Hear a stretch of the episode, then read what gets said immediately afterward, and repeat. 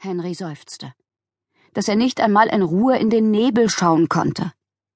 Er legte sein Fernrohr beiseite und lugte in den Abgrund. Die Stufen der steinernen Kellertreppe verschwanden in neblig düsterer Finsternis. Humbi? Die Antwort war ein Dong. Humberts Kopf prallte offenbar auf Stein. Es folgte ein Ploing. Das war wohl Klein Humbis Hinterteil. Dann wieder der Kopf. Bumm. Und als nächstes ein Arm. Fopp. Henry seufzte wieder. Ihm blieb nichts anderes übrig, als hinter seinem kleinen Bruder herzuklettern. Er stieg durch das Loch. Dabei hörte er deutlich, dass sein kleiner Bruder keine der ungefähr 200 bis 421 Granitstufen ausließ. Boff, zong, kavum, fusch! Henrys gigantomonströse Angst vor diesem muffigen, dunklen Kellerloch ließ ihn noch kurz zögern. Dann überwand er sich und nahm eilig mehrere Stufen auf einmal. Er kam genau in dem Moment an, als Humbert vor den Füßen ihres Vaters Seymour landete. Der reparierte im Keller gerade die Pferde. Er schien von Humberts und Henrys plötzlichem Auftauchen nicht im mindesten überrascht zu sein. Da, da! Humbert zog Pfiffi am Schweif.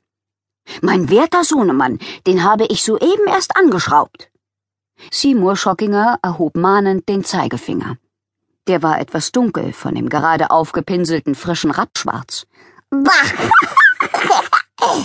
kicherte Humbert, als Kiki nach hinten ausschlug und er rücklings in das Regal mit verschiedenen Tierpräparaten krachte. Bei Großonkel Theodorus. Die sind für meinen Zweitlebengenerator. Herr Schockinger stürzte auf das Regal zu, fing das Glas mit einem eingelegten, eines natürlichen Todes gestorbenen Eichhörnchens im Flug auf und drückte es fest an sich. Was macht ihr eigentlich hier unten? In dieser Phase der Erfindungsentwicklung herrscht allerhöchste Geheimhaltungsstufe.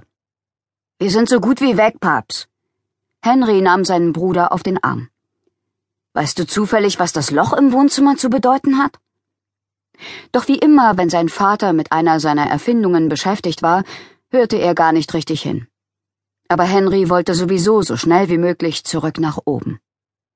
Henry stieg mit Humbert aus der Kellerluke. Sie war nur ein Stück von dem immer größer werdenden Loch entfernt.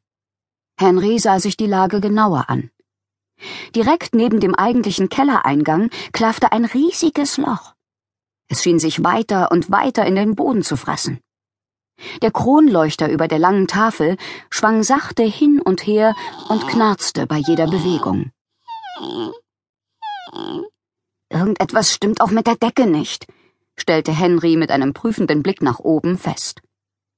Die schwarze Katze, die sich auf dem Fensterbrett zusammengerollt hatte, hob ihren Kopf und schlug mit dem Schwanz. Sieht so aus, als ob die flüssig wird, bemerkte das Tier mit der Stimme von Henrys Schwester Edna. Aus dem einfachen Grund, weil sie Henrys Schwester Edna war. In dem Moment betrat Euphemia, das knochendürre Hausmädchen, den Salon. Madame Agatha, wenn Sie bitte einmal in den Salon kommen würden, rief sie, hier gehen seltsame Dinge vor sich. Dann pulte sie in einer liebevollen Geste ein paar Kakerlaken aus ihrer Schürze und setzte sie auf den Teppich. Sie gab ihnen einen sachten Schubs, und die Krabbeltiere krabbelten davon. Mit einem Knarzen öffnete sich die Tür des großen Wandschranks, und Agatha Schockinger, die Dame des Schlosses, trat heraus. Augenblicklich verlor alles in ihrem direkten Umkreis seine Farbe. Beim Blick auf den Krater im Boden klatschte sie begeistert in die Hände. Henry Schlobs, hast du das per Gedankenkraft gebohrt? Ich wusste doch, dass du irgendwann ein echter Schockinger wirst. Nein, Mama, ich kann keine Löcher per Gedankenkraft bohren, sagte Henry. Genauso wenig wie er fliegen konnte oder durch Wände gehen.